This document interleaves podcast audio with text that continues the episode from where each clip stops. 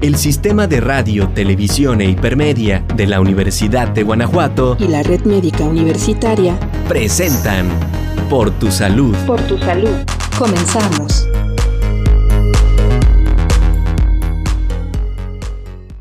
Hola a todos, ¿cómo están? Bienvenidos nuevamente a Por tu Salud. Mi nombre es Vianney Contreras, coordinadora de Medicina Preventiva en Red Médica Universitaria. Y vamos a hablar de un tema muy importante y que todos normalizamos, pero que es, eh, es debidamente estricto que conozcamos este, em, este tema o que, porque en algún momento alguno de nuestros familiares o nosotros estamos mm, llevando a cabo la polifarmacia. ¿No? Entonces, el día de hoy vamos a hablar justamente de eso, pero enfocada en el adulto mayor. Pero para eso tenemos invitado al doctor Roberto Abdel Torres Arredondo, médico egresado de la Facultad de Medicina de la Universidad de Guanajuato y que trabaja actualmente en Red Médica Celaya. Hola, doctor, ¿cómo estás? Hola, ¿qué tal, doctora Vianney? Mucho gusto, muchas gracias por la invitación. Este, inicialmente, pues, eh, es un placer estar con ustedes en este proyecto de difusión a través de radio y televisión, eh, pues básicamente eh, promoviendo eh, y divulgando contenido de carácter médico para la población en general. como bien usted menciona, pues este, la, la polifarmacia es un concepto quizá no nuevo dentro de nuestro círculo y ambiente médico, pero que sí la población en general desconoce y que pues vamos a ir por ahí este, haciéndolo conocer. Este, y que bueno, lamentablemente en nuestros sistemas de salud en México está muy, eh, em, está muy este, visto, pero no se aborda de, de, de la forma correcta. Entonces, pues bueno, vamos a hablar un poquito acerca de esto. Me gustaría que nos platicaras cómo se define la polifarmacia, porque bueno, poli, muchos, farmacia, pues podemos decir, tomas muchos fármacos, ¿no? Pero hay polifarmacia eh, bien indicada y mal indicada también. Entonces, mm, me gustaría que nos platiques eh, qué significa, o las personas que nos están escuchando, em, entiendan lo que, por qué queremos también eh, darles a conocer este tema. Bueno, este, es muy sabido que pues al envejecer las personas se enfrentan a diferentes problemas de salud. Este, las personas eh, de edad avanzada son las que se encuentran eh, con mayor carga de enfermedad, principalmente enfermedades que son que conocemos como crónicas o crónicas degenerativas. ¿Cuáles son estas enfermedades? Pues son la hipertensión, la diabetes, el cáncer, entre otras enfermedades que pues ya no tienen una, una, cura como tal, pero se pueden controlar. Entonces, estas enfermedades, este, pues obviamente eh, están asociadas a muchos fármacos a, utilizar muchos medicamentos para controlarlas. La más conocida, pues la diabetes. Tenemos muchos fármacos este, contra la diabetes, incluyendo las famosas insulinas. ¿Cómo definimos lo que es la polifarmacia?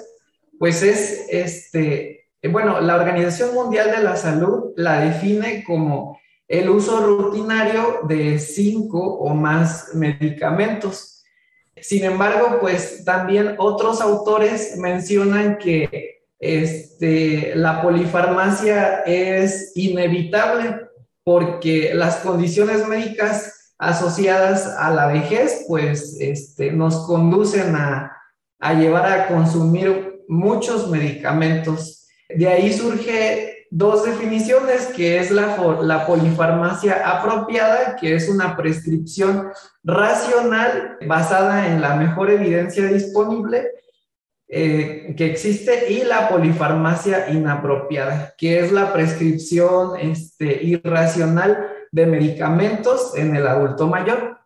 Sin embargo, en México, este, la, la guía de práctica clínica establece que hay polifarmacia a partir de tres medicamentos nada más. Entonces, este, todavía hace falta que exista un consenso un poco más establecido, eh, pero básicamente cuando se utilizan más de cinco medicamentos de forma rutinaria, ya se está hablando de polifarmacia.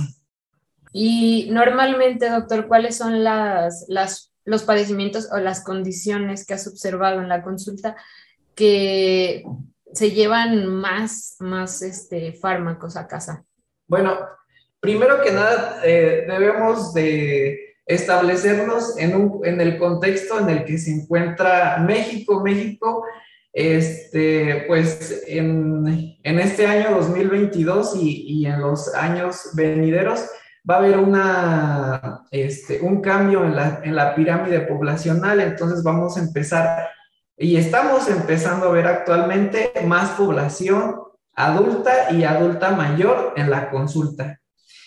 Entonces, ¿cuáles son las enfermedades más asociadas a, esta, a estas edades? Pues como había comentado, las crónico-degenerativas, en especial la diabetes. La diabetes, como sabemos, pues es una enfermedad este, que, eh, que está dada principalmente pues, por dos factores, que es la resistencia de nuestras células, de nuestro cuerpo, este, a, la, a la insulina, como precisamente también un déficit de esta. Entonces, esta, esta enfermedad, la diabetes, es la principal, ya que este, para controlar los niveles de glucosa, este, de azúcar en nuestro cuerpo, pues tenemos que tomar medicamentos que son diarios, son medicamentos que son de uso diario, diario, diario.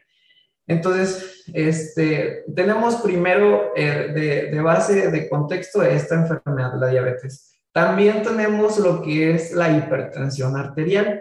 Este, esta enfermedad, pues como sabemos, es una enfermedad que también es sistémica, o sea que está en, todo nuestro cuerpo y que este, afecta sobre todo el, el endotelio vascular, que es precisamente esta, esta capa de tejido que recubre todas nuestras venas y arterias este, de nuestro cuerpo. Entonces, tenemos este dúo de diabetes e hipertensión y que muchas veces se encuentra en asociación. Este, por ahí algunas bibliografías mencionan de, hasta el, el 40% ¿no? de asociación entre la diabetes y la hipertensión. Y pues también México, este, dentro de las eh, principales enfermedades de carácter crónico degenerativas, pues tenemos todos los tipos de cáncer, en los cuales pues también se utilizan múltiples medicamentos.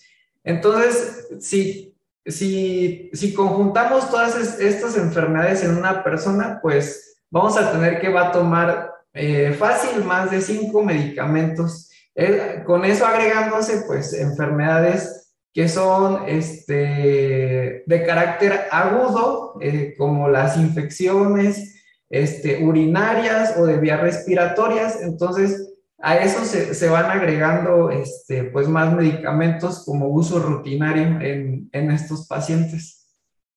Oye, doctor, o también es muy común, ¿no? Que normalmente ya toman cuatro o cinco píldoras al día y después em, también eh, se enferman y todavía hay que agregar ese tratamiento, ¿no? Y que es muy importante comentarles a los pacientes que en algunos casos, o sea, no pueden suspender el medicamento que ya toman, porque luego pasa de que una señora vive con diabetes, desafortunadamente tiene un cuadro de vías respiratorias y por tomarse el medicamento suspende lo que ella ya tomaba para su diabetes, ¿no? Sí, así es. Este, es importante que la gente sepa que hay medicamentos que efectivamente no puede suspender y que pues por desgracia y como lo comentaba hace rato, pues hay condiciones médicas que en los cuales la, la polifarmacia es pues casi inevitable. Va a van, van, a ser medicamentos que pues se tienen que tomar este, en un tiempo muy prolongado, pero este, ahí la importancia de que, en primero, la población conozca este término y en segunda, que los médicos y los eh, proveedores de salud también lo tengan este, bien, bien claro, ya que pues una de las principales, este, de, los, de, los principales este, problemas eh, respecto a, la, a la polifarmacia es precisamente que la atención médica se fragmenta. La población es atendida por uno o dos o tres o varios médicos que eh, por cuestiones sistemáticas pues no tienen acceso al completo a todas las patologías de, un paciente anciano. Entonces, pues luego, luego suele haber ahí discrepancias entre, entre unos tratamientos y otros ahí es donde comienza la, la polifarmacia que es inapropiada, que es irracional. Y otra cosa, doctor, que es muy común también que suceda. Eh, muchos pacientes llegan y llegan exigiendo en algunas ocasiones medicamentos que también no necesitan. Entonces, esto es súper importante porque muchas veces llegan pidiendo el omeprazol y llevan años tomando omeprazol o piden, llegan pidiendo ya sea el complejo B o la vitamina C. Y también es muy importante darles a entender que eh, un medicamento, hay medicamentos que sí se deben de tomar eh, por tiempo indefinido, por ejemplo, como algo para la diabetes o la hipertensión, pero a veces el omega, el, perdón, el omeprazol no es para toda la vida y llegan y como que incluso hay algo este, sugestión del mismo paciente que si no se lo toma va a estar mal. Entonces ya llegan como con un miedo y una petición nada más por el medicamento. No me digas de los medicamentos para dormir. Así es, por eso es muy importante, eh, y bueno, eh, como ejemplo, regresamos a la diabetes, que es el, clásico eh, ejemplo de, una enfermedad este, crónico-degenerativa. De, la diabetes ha, surgido muchas cuestiones de educación al paciente. Y esto es un tema yo creo que también súper importante en cuestión de la polifarmacia, que pues lamentablemente a lo mejor por cuestión de tiempo o por, este, o por falta de, de material didáctico, este, pues el paciente en la, el, el, paciente en la consulta con, con, su médico tratante, pues no, no el, el doctor no alcanza a explicarle que hay medicamentos que sí son de por vida y que son necesarios para mantener niveles controlados, ya sea de glucosa, ya sea de, presión arterial o de niveles de hormonas, etcétera, y que hay otros medicamentos que, como usted bien comenta, no tienen que, por qué ser de uso rutinario, como tal el omeprazol, la olanzapina, que es un medicamento para dormir, son medicamentos que no se deberían de tomar en un periodo de tiempo demasiado largo. Esta es la clave, la educación al paciente. Por ahí también existe pues el, la automedicación, ¿no? O la autorreceta. Eh, muchos pacientes están acostumbrados a, a tomarse el paracetamol para el dolor de cabeza que han tenido a lo mejor toda la vida entonces, este, sin embargo, pues eso va, va generando más interacciones medicamentosas con los, con los fármacos que ya tiene el paciente de base. Mientras menos medicamentos se consuman, pues es mejor, hasta el límite que se pueda, que se pueda llegar, ¿no? A la polifarmacia que pues tenga que ser de uso racional. Muy bien, doctor. Eh, ¿Qué te parece si vamos a una pequeña pausa y eh, vemos los cinco puntos por tu salud y regresamos? Datos importantes por, tu, salud. La polifarmacia como problema de salud pública.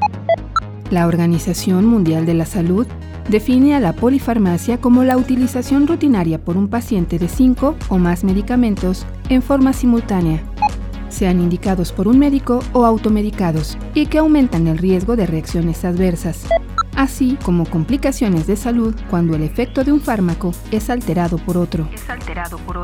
La polifarmacia suele prevalecer en personas adultas mayores que sufren de problemas de salud, principalmente por enfermedades crónicas como la hipertensión, la diabetes y el cáncer, entre otras.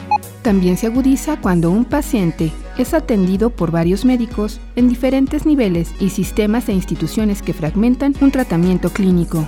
En México, la polifarmacia es un problema creciente, aunque existe una ausencia de datos para conocer los factores asociados al mismo. Una polifarmacia apropiada es aquella con una prescripción médica racional basada en la mejor evidencia disponible. Datos importantes por, tu salud. Ya estamos de vuelta por tu salud.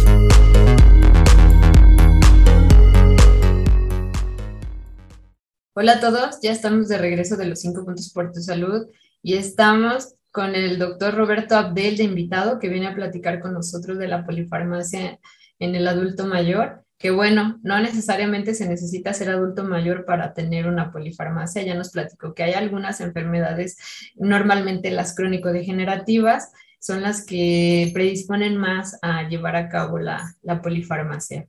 Pero, doctor, platícanos, cuáles son los riesgos de que alguien pueda estar este, encaminado o pueda estar encasillado en este, en, este estado de polifarmacia. Gran parte de las farmacéuticas ya hizo un gran trabajo en seleccionar aquellos fármacos que presentan muchas, eh, muchos efectos adversos o muchas interacciones medicamentosas. Hay muchos casos muy conocidos, este, ahorita se me viene a la mente, por ejemplo, la, talidomida, ¿no? Un, fármaco por ahí teratogénico.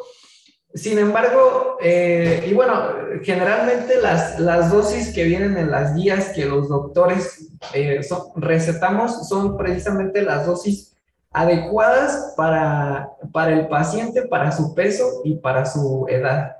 Sin embargo, cuando hay una combinación de muchos medicamentos, hay que tener en cuenta varias cosas. Una de ellas es que los medicamentos interactúan con nuestro cuerpo, con diferentes partes del cuerpo. Hay medicamentos que tienen eh, una excreción por vía renal o por vía hepática o por vía gastrointestinal. Entonces, todo medicamento que consumamos, así como cualquier alimento, cualquier producto que nosotros consumamos tiene una interacción con nuestro cuerpo. Y eso es un punto muy importante a considerar, ya que mucha gente no considera, por ejemplo, los remedios caseros o los medicamentos naturistas dentro de este cuadro de, medicamentos que se toma de diario, ¿no? Y hay gente que lleva añísimos consumiendo té de gordolobo o, o alguna infusión que finalmente son productos o sustancias que a lo mejor no son medicamentos como tal, pero que contienen principios activos que se, se conjuntan o se, se, concentran en una infusión y que pues obviamente tienen una interacción con nuestro cuerpo. Recordemos que nuestro cuerpo es un organismo compuesto por muchísimas células e interacciona diariamente, está en, constante interacción con el medio ambiente, con, con todo lo que consumimos, los alimentos, etcétera, y pues obviamente también con todos los medicamentos. Esto es clave y es básico para entender por qué el uso de tantos medicamentos pues llega a ser perjudicial para nuestro cuerpo. Recapitulando, cuando tenemos o consumimos varios medicamentos, estos nos pueden llevar a generar interacciones medicamentosas. Esto es que haya mecanismos por los cuales los medicamentos interactúen entre sí y esto puede generar efectos, ya sea de efectos de rebote o, eh, o que hagan que eh, la acción que queremos que un fármaco tenga sobre nuestro cuerpo sea, sea más prolongada, que, que, tenga una acción más intensa sobre, sobre nuestro cuerpo. Y volvemos al tema de diabetes, que para mí es la pauta para muchas cosas. Si nosotros tomamos insulina y nos inyectamos insulina y además tomamos otros fármacos y hay una dosis que no está bien, no está bien hecha o que a lo mejor se nos olvidó tomarnos una dosis y, y, volvemos a tomarnos el medicamento, esto puede generar una hipoglucemia. Esto es que en vez de que el azúcar disminuya a un rango normal, disminuya demasiado a rangos que son también peligrosos para, para nuestro cuerpo. Los extremos son, son malos, tanto la hiperglucemia como la hipoglucemia. Entonces, si nosotros tomamos demasiados medicamentos para la diabetes o están a bajas dosis, a, perdón, a altas dosis, esto puede generar que haya un, una disminución excesiva de la glucosa. Entonces, esto también es malo. Estas son las, básicamente, gran parte de las consecuencias de tomar muchos fármacos y de no, que no estén bien controlados las interacciones medicamentosas que obviamente nos pueden generar problemas agudos o crónicos que, se, que a lo mejor no sean visibles en un momento, pero que tengan consecuencias a largo plazo. Fíjate qué importante que menciones esto, doctor, porque nos ha tocado ver, mm, y como bien lo mencionas, pacientes que se les olvida tomar su medicamento y para que no falte las dosis del día, se toman doble en la noche. Entonces es muy peligroso y esto me lleva o me remonta al tema del apego al tratamiento. Es muy complicado llevar un tratamiento incluso de una tableta al día. Ha pasado con mujeres que están con eh, tratamiento de anticonceptivos orales y vemos y las pacientes llegan y te dicen, híjole, es que se me olvidó tomármela dos días, ¿qué hago? ¿No? Entonces, si se les puede complicar o se les puede olvidar de una tableta al día, ahora imaginémonos cuánto, este, cuántas veces o cuánto rango de error puede pasar con pacientes que toman hasta seis tabletas al día, dos en la mañana, dos en la tarde y dos en la noche, por ejemplo, poniéndola este levecito en algunas ocasiones. Entonces, también aquí podríamos dar tips para los pacientes, ¿no? Tal vez eh, tener una un pizarroncito donde tengamos el medicamento que tomamos, la dosis y, o un pastillero también, ¿no? Así es, un aspecto clave para el control, eh, el buen control de las enfermedades crónicas y de cualquier enfermedad en general, en cualquier grupo de edad, no solamente en los, este, en los adultos mayores, es darle ese es empoderar al paciente, al paciente y hacerle ver que gran parte del control de su salud está en sus manos y, y brindarle diferentes herramientas, como usted ya mencionó, para que lleve los tratamientos de, la mejor manera posible. Bien mencionado es pues el uso de estos pastilleros en los cuales se pueden ordenar las pastillas de acuerdo al día. También una, una libreta un pizarrón o alguna otra forma de llevar una bitácora en la cual se puedan este, anotar pues cuántos medicamentos se toman, cuáles son. Y también eh, pues sobre todo en adultos mayores pues el apoyo de algún, de algún familiar o, de, o tener una red de apoyo en la cual pues haya una vigilancia y un monitoreo para ver si el paciente efectivamente se está tomando sus medicamentos. Incluso esto puede llegar a ser hasta un ejercicio, un ejercicio mental para ciertos pacientes, porque ellos pueden ir llevando su control y decir, a ver, a tal hora me tomé este medicamento, a tal hora me tomé este otro, y finalmente también puede servir como un ejercicio mental, ¿no? Hay pacientes que pues obviamente su funcionalidad ha disminuido tanto que ya no tienen las capacidades para hacer cosas más complejas, pero, pero sí tienen todavía el control y las herramientas para todavía llevar cierta parte de, su, de sus enfermedades en control. La monitorización y la, y la vigilancia de esos pacientes de que efectivamente se tomen sus medicamentos, pues puede llegar a ser beneficiosa. Respecto a los pastilleros, pues hay ya de múltiples formas y tamaños, etcétera. También creo que por ahí alguna vez vi aplicaciones de recordatorios, ¿no? Para los medicamentos. Entonces, todas estas herramientas nos pueden ser bastante útiles. La clave es en empoderar al paciente, al paciente y hacerle saber que sus enfermedades o gran porcentaje del éxito de los tratamientos para sus enfermedades está en, control de ellos, de sus manos. Entonces, esto es, es muy importante. Muy bueno esto que dices. Incluso también tenemos otras herramientas, ¿no? A lo mejor hay personas que no necesariamente tienen que ser adultos mayores y ya toman varios medicamentos. Entonces también tenemos aplicaciones en los celulares donde te pueden recordar la toma de medicamentos, que no se te vaya a pasar. Y también muy importante, doctor, mencionar como la interacción con alcohol, porque cuántos pacientes em, normalmente cuando un paciente va a consulta alguno que otro, no me dejarás mentir, te pregunta sobre la interacción con el alcohol.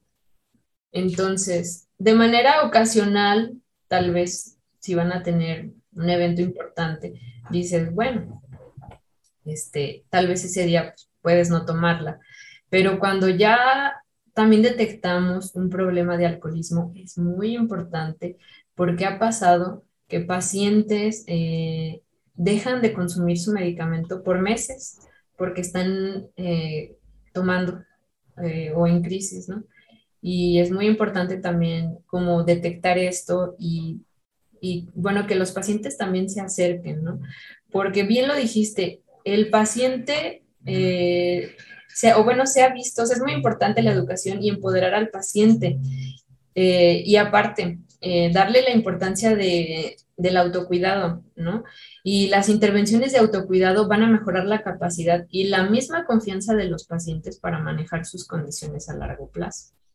Así es, efectivamente, esto es muy común, que los pacientes pues lleguen con, con esta, e, esta duda, ¿no? De si hay, de que si pueden consumir alcohol. Entonces, como usted menciona, yo creo que sí es este, eh, importante como que identificar estos casos donde a lo mejor es necesario este, hacer otro tipo de intervenciones, pero sí dejarle bien claro al paciente que no, es, no puede dejar de tomar sus medicamentos por a costa pues, de sustancias que no son beneficiosas para su cuerpo. Para evitar complicaciones y evitar que existan este tipo de interacciones a largo plazo, pues sí, lo mejor es reducir el consumo de alcohol hasta lo mínimo, hasta la abstinencia o hasta solamente de forma muy ocasional. Efectivamente, mucho de esta, de esta práctica tiene que ver pues con la relación médico-paciente, eh, tanto por parte del, del, paciente que muestre interés y, y sepa manifestar cuando necesita apoyo en ese aspecto, como parte del médico para tener un buen, un buen control y hacer un buen, una, un buen análisis de todos los medicamentos que va tomando nuestros pacientes. Bueno, doctor, pues te agradecemos mucho por el tema. Da mucho de qué hablar todavía y mucho que enseñarle a los pacientes, ¿no? Eh, aparte, nunca se deja de aprender. Entonces, qué bueno, te lo agradecemos y vamos a dejar tu correo por si alguien de los que nos está escuchando tiene alguna duda, te pueda contactar es ra.torresarredondo.ugto.mx. Muy bien, pues muchísimas gracias por la invitación. Mi correo está disponible para cualquier persona que tenga alguna duda eh, o quiera seguir indagando respecto a ese tema o algún otro. Y pues gracias por abrir este espacio. y muchas gracias por la invitación. Gracias a ti, doctor. Y bueno, estuvimos con el doctor Roberto Abdel Torres Arredondo, médico egresado de la Facultad de Medicina de la Universidad de Guanajuato, actualmente trabajando en Red Médica Celaya. Y también agradecemos su atención en la emisión de este programa Por tu Salud. Los invitamos a ver la programación del Sistema de Radio, Televisión e Hipermedia de la Universidad de Guanajuato. Mi nombre es Vianney Contreras en Red Médica Universitaria y nos vemos a la próxima. El Sistema de Radio, Televisión e Hipermedia de la Universidad de Guanajuato y la Red Médica Universitaria presentaron Por tu Salud. Por tu Salud. Gracias por sintonizarnos. Nos escuchamos en la siguiente emisión de Por tu Salud. Por tu Salud.